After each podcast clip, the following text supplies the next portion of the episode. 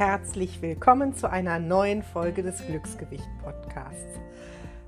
Bei diesem Podcast geht es um die Themen Ernährung, um die Themen Selbstwert und Selbstfürsorge und um das Thema deinen individuellen Weg zur Wunschfigur und zum Glücksgewicht zu gehen. Und das ganz ohne verbotene Lebensmittel und mit ganz viel Intuition und Achtsamkeit.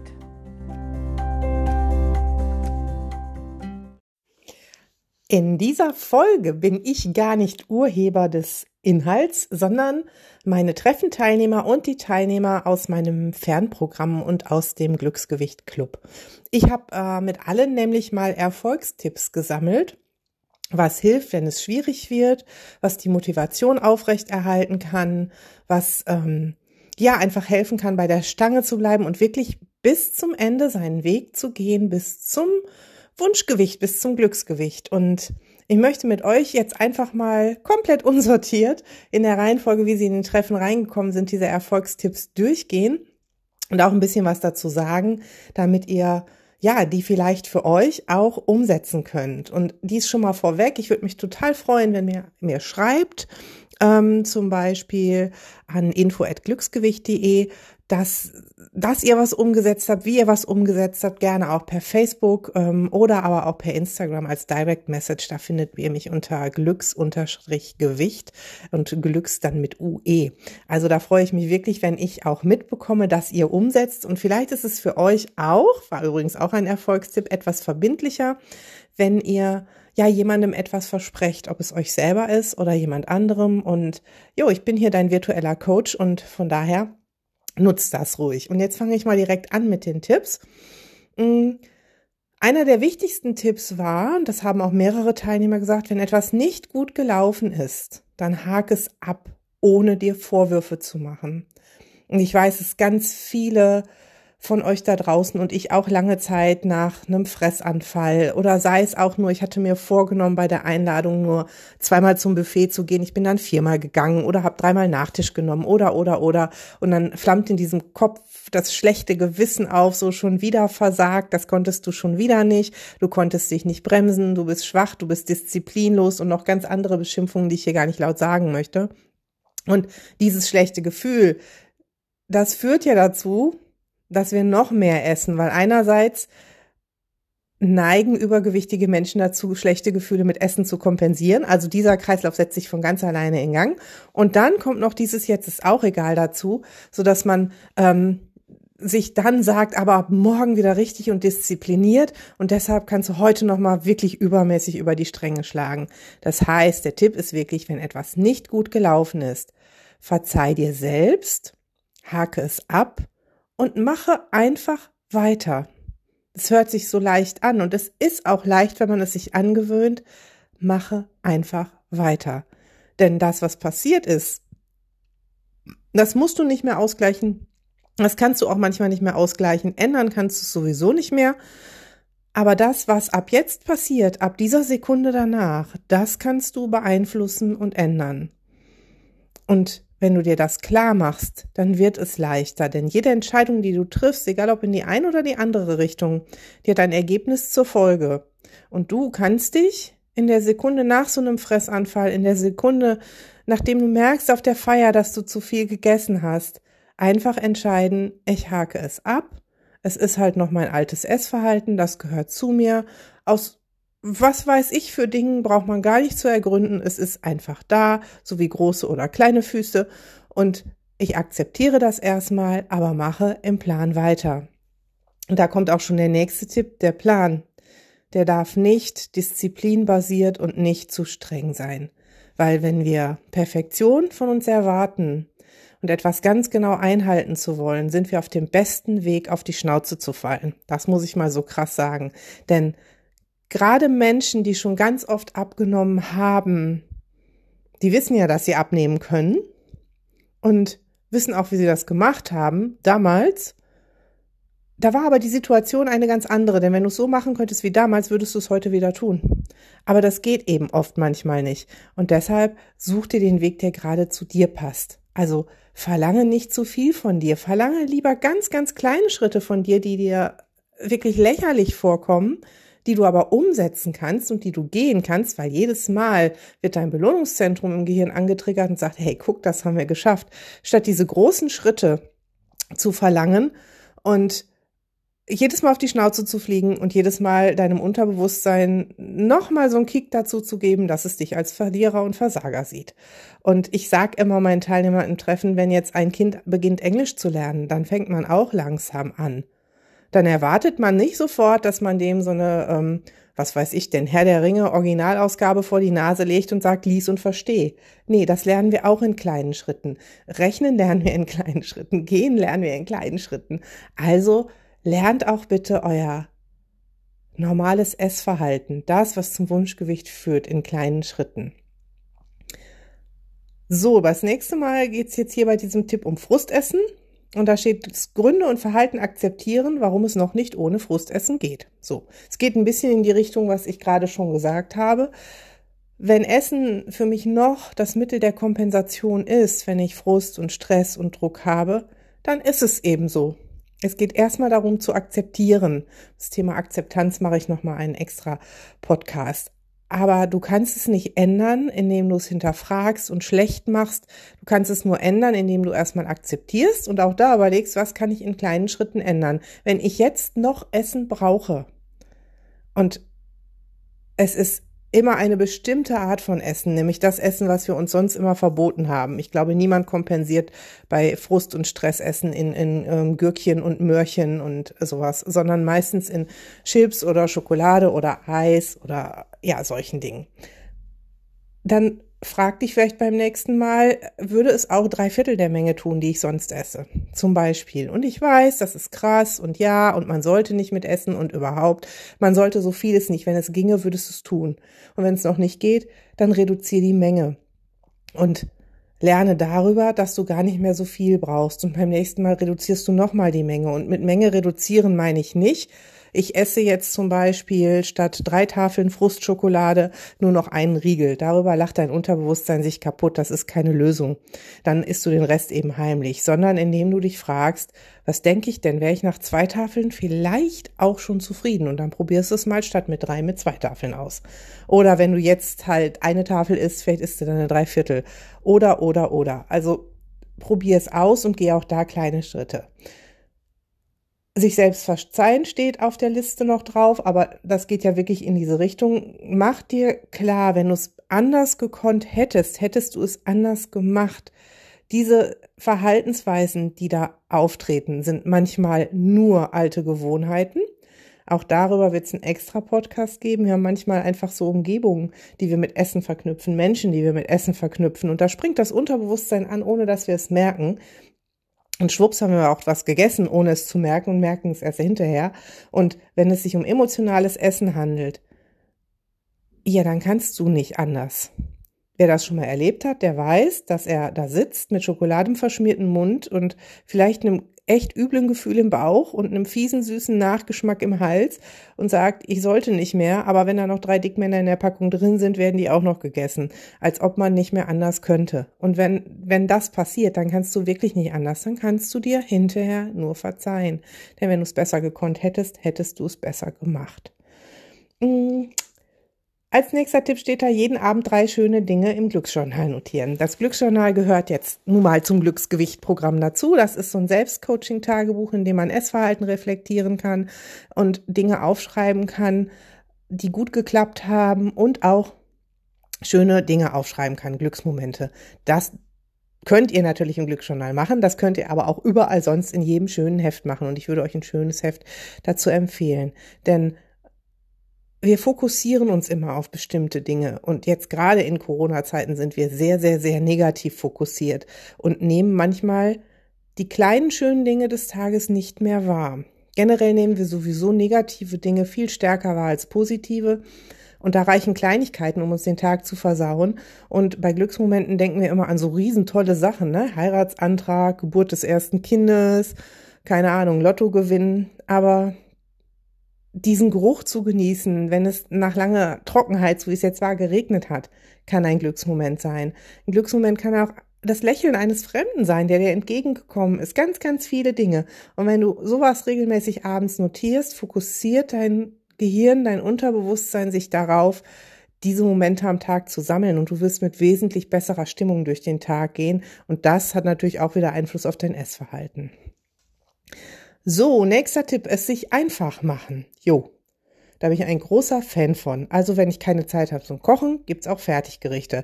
Wenn ich ähm, Kalorien zähle, nutze ich persönlich oft Pauschalwerte, viele meiner Teilnehmer auch. Also zum Beispiel pauschal 30 äh, Kalorien für 100 Gramm Gemüse, pauschal 60 Kalorien für 100 Gramm Obst, auswärts essen gehen mit allem, was man möchte, bis man angenehm satt ist, 1000 Kalorien. Also solche Pauschalen zu nutzen, macht es einfach. Sich einfach machen heißt auch, überhaupt etwas zu tun, als nichts zu tun. Da bist du jetzt selber mal so in der Verpflichtung zu gucken, wo du es dir noch leichter machen kannst. Danach nicht lang denken, einfach machen. Genau, wir planen und planen und planen, dann kommt das Leben dazwischen und dann machen wir gar nicht mehr. Sprich, einfach das umsetzen, was mir gerade durch den Kopf kommt und erstmal nur für heute, weil morgen kann ich sowieso noch nicht irgendwie planen. Keine Verbote. Ganz, ganz, ganz wichtig. Alles, was verboten ist, wird interessant und nimmt einen großen Platz in unserem Kopf ein und in unserem äh, sogenannten Craving, also dem Begehren, das, was ich haben will, dieses Haben wollen ein. Und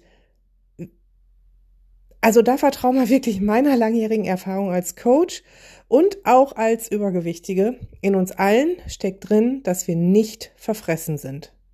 Und ich weiß, dass diese Angst ganz groß ist, wenn man anfängt, sich Zucker zu verbieten und äh, immer verboten hat und Süßigkeiten und fettige Sachen. Bei mir sind halt noch so Sachen hängen geblieben wie Croissant und Bratwurst und ach, alles ganz schlimm und ganz böse. Es ist nicht schlimm und nicht böse. Und ich werde auch nicht sieben Bratwürste essen, wenn ich mir mal erlaube, eine Bratwurst zu essen. Sprich keine Verbote, denn das führt hin zu einem normalen Essverhalten. Und mit normalem Essverhalten meine ich Lebensmittel zu genießen und anzuerkennen, dass die gut sind für meinen Körper, dem Körper Nährstoffe geben und auch hineinzuspüren in meinem Körper, was machen diese Lebensmittel mit mir. Und da wird er schon spüren, dass sieben Bratwürste nicht glücklich machen, aber auch dreieinhalb Kilo Brokkoli nicht glücklich machen und den Körper vielleicht überfordern. Mhm. Vielen Teilnehmern hilft es, Kalorien zu tracken, sei es handschriftlich oder mit einer App. Und direkt danach kommt der Tipp, intuitiv zu essen und keine Kalorien zu tracken. Das kommt aber drauf an, wie du tickst und ja, was du in deinem Leben schon alles gemacht hast, ob du lieber zählen möchtest oder lieber nicht zählen möchtest, weil zählen ja ein Graus ist, lieber anders auf Hunger und Sättigung achten möchtest. Und das kann sich auch im Laufe eines Lebens, einer Diätkarriere wirklich ändern. Und für sowas ist tatsächlich ein individuelles Coaching wichtig, um herauszufinden, was passt da zu dir? Auch da kannst du dich gerne mal an mich wenden. Mm, dann steht noch auf der Liste, das Gefühl für genug zu entwickeln. Und dieses Genug war nicht nur ähm, das Genug an Menge, also wie viel Menge an Nahrung braucht mein Körper, um satt zu sein, sondern das Genug bezog sich auch auf den Geschmack. Denn wenn wir ein bisschen achtsamer essen und nicht einfach nebenbei alles in uns hineinschaufeln, dann merken wir auch, dass wir von einer Speise genug haben, wenn es nicht mehr so wirklich lecker ist. Also es sind alles Themen, wie ihr merkt, aus denen man noch wirklich einen eigenen Podcast machen könnte. Werde ich auch tun. Aber heute wollte ich euch erstmal wie so ein Buffet anbieten, wo ihr vielleicht tiefer einsteigen könnt und euch was mitnehmen könnt, was ihr gerade jetzt in eurer Situation gebrauchen könnt. Dann Glücksgewicht-Meditationen hören, die gehören bei mir zum Programm dazu, zum Fernprogramm und zum Treffenprogramm. Ähm, die Glücksgewicht-Meditationen sind Selbsthypnosen. Die beziehen sich jetzt nicht unbedingt auf Entspannung, sondern darauf, wirklich festgefahrene Gewohnheiten zu ändern, das Denken übers Essen zu ändern, selbstbewusster zu werden, Grenzen zu setzen, also solche Dinge. Und natürlich gibt's nicht nur meine Meditationen, es gibt ja zuhauf Meditationen. Die führen nämlich auch dazu, dass man sich eine kleine Auszeit für sich selber nimmt. Und diese Auszeiten für sich selber, die sind auch unglaublich wertvoll, weil sie dem Unterbewusstsein sagen, ich gehe nicht unter. Und dann muss man sich abends auch nicht so dolle belohnen. Mm. Bei einsetzender Sättigung aufhören zu essen. Und ich weiß, das fällt vielen schwer. Es fällt vielen schwer, erstmal zu merken, wann bin ich satt. Und dann fällt es vielen noch schwerer, wenn sie gemerkt haben, dass sie satt sind, dann auch wirklich aufzuhören, wenn es gerade lecker ist. Und auch das ist ein riesen, riesen langer Prozess. Also ganz kurzer Tipp, so um zu merken, wann setzt meine Sättigung ein. Legt mal zwischendurch das Besteck weg, eine Hand oberhalb des Bauchnabels auf die Magengegend und spürt mal ganz kurz da rein. Das kann man ja wirklich in Sekundenschnelle machen, was sagt denn der jetzt? Ist da noch Platz oder ist da kein Platz mehr? Und ihr werdet es spüren, wenn kein Platz mehr ist, ist die Sättigung schon da. Ne? Und wenn ihr genug auf den Geschmack achtet, so wie ich das gerade auch gesagt habe, werdet ihr auch merken, dass das Essen nicht mehr ganz so lecker ist wie zu Beginn. Vielleicht macht ihr euch da mal eine Liste für euch, woran ihr merkt, dass ihr Sättigung spürt.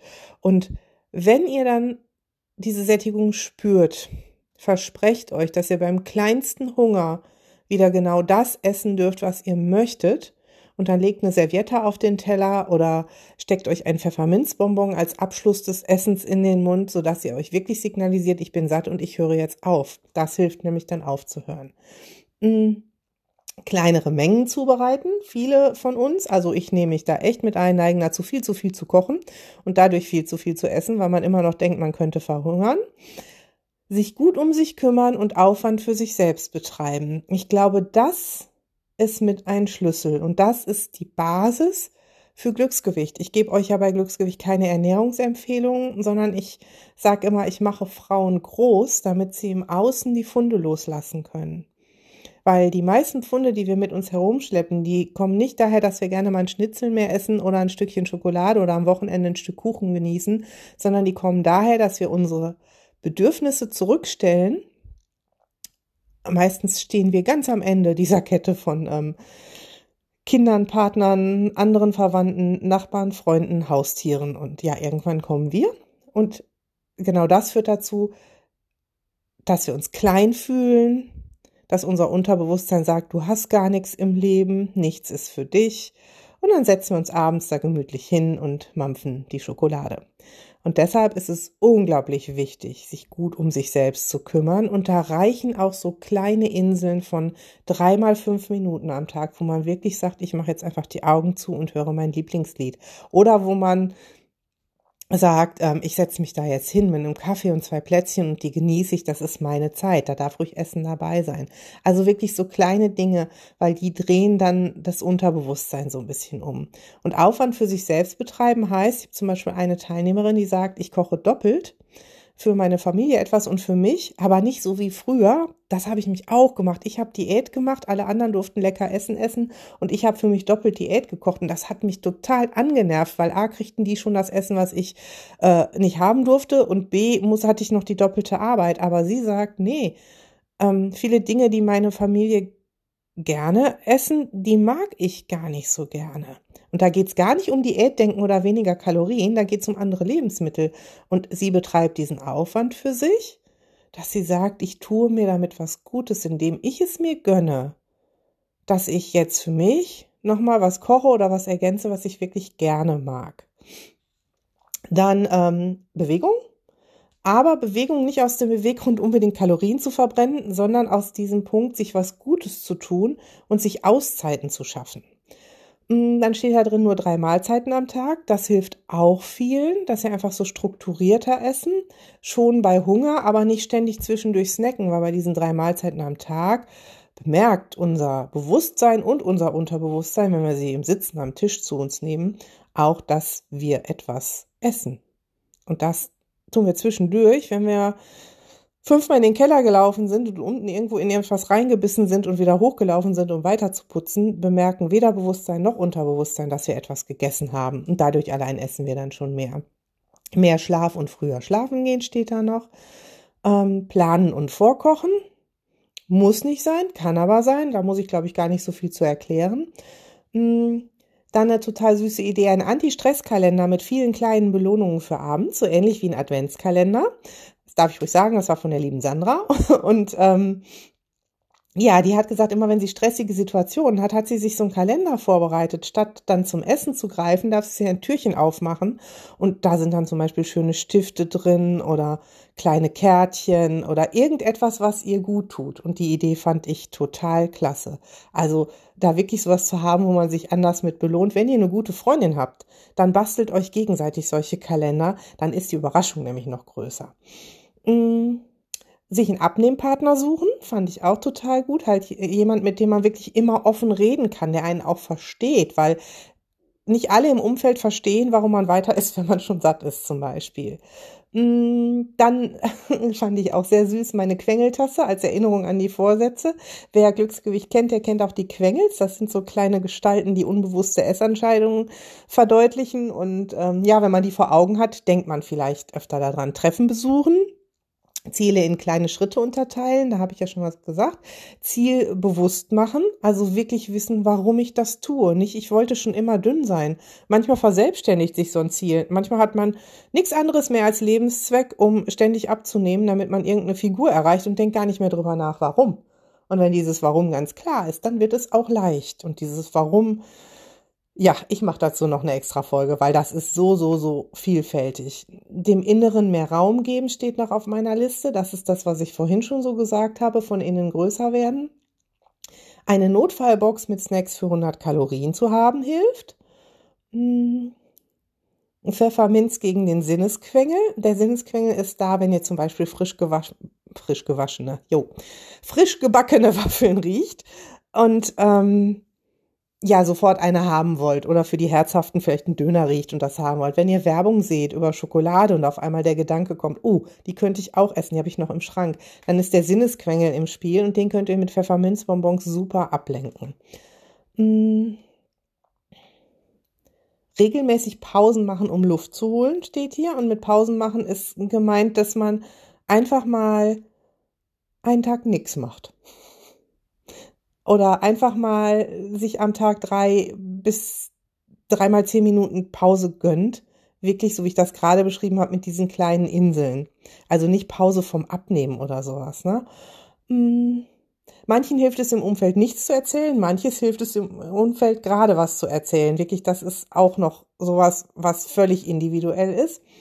Neues ausprobieren. Manche Menschen haben großen Neugierquengel, so wie ich auch. Und dann probiert einfach mal neue Ideen um, die ihr hört, verlangt aber nicht, dass die für euch gut sein müssen, sondern geht daran wie ein Kind, sagt, ich probiere das jetzt mal aus, zwei Tage so und so zu essen oder zwei Tage das und das zu machen. Und wenn, wenn ihr merkt, das ist es nicht, dann macht es eben nicht. Also wirklich sowas, es kann aber helfen, immer mal was Neues zu haben, ähm, um dran zu bleiben. Manche brauchen aber eher die Gewohnheiten, also lieber in dem Alten zu bleiben und dann einfach zu sagen, nee, ich will das gar nicht, aber auch das zu akzeptieren, ne? Ähm, gesunden Menschenverstand nutzen, das finde ich sehr schön, das hilft sowieso bei allem. Und zum Schluss steht auch nochmal drauf, weniger Druck machen, nicht perfekt sein müssen. Das schließt wunderbar den Kreis so zum Anfang, zu dem, was ich da gesagt habe. Und ich weiß, es war jetzt recht durcheinander, aber ich wollte euch wirklich diese Tipps ungefiltert so mitgeben, wie sie von meinen Teilnehmern gekommen sind und hoffe, da war was für euch dabei. Sagt mir doch einfach mal Bescheid. Ich sage einfach bis zur nächsten Woche und wünsche euch eine motivierte und glückliche Zeit.